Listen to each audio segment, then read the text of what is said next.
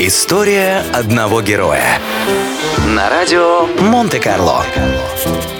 Питер Пен. Создатель истории о мальчике, который никогда не взрослеет, Джеймс Мэтью Барри, начинал литературную деятельность как автор романов, но прославился благодаря своим пьесам.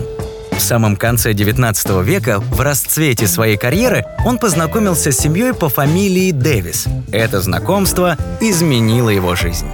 У Артура и Сильвии Дэвис было пятеро детей. С каждым из них драматург наладил хорошие отношения, но особенно ему нравился мальчик по имени Майкл. Именно он вдохновил автора на создание Питера Пена. Майклу нравилось быть отважным героем в историях Барри, а сам автор использовал их общение, чтобы добавить реалистичности своему персонажу. Стоит заметить, что образ нестареющего мальчика, у которого даже молочные зубы не выпадают, поселился в голове Барри задолго до этого. Старший брат автора умер в раннем детстве и навсегда остался в памяти драматурга и его матери вечно молодым маленьким мальчиком. После смерти их родителей Барри взял опеку над детьми и постарался обеспечить им светлое будущее – автор продолжил писать о Питере Пенне, заслужил большое признание в литературных кругах и даже получил титул баронета от британского правительства. Прототип Питера Пена, Майкл Дэвис, скончался незадолго до своего 21-го дня рождения.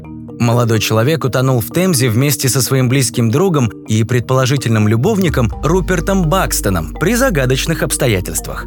Конечно, смерть юноши сильно ударила по Джеймсу Барри – в 1929 году автор передал все права на издание Питера Пэна детской больнице на Грейт Ормонд-стрит.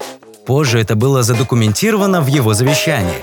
Барри при этом настоял, чтобы суммы отчислений никогда не были обнародованы. После смерти писателя в 1937 году авторские права охранялись в течение следующих 50 лет.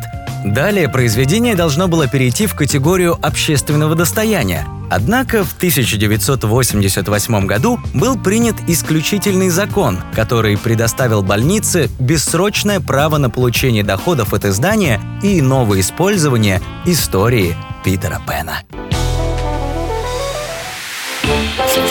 История одного героя. На радио Монте-Карло.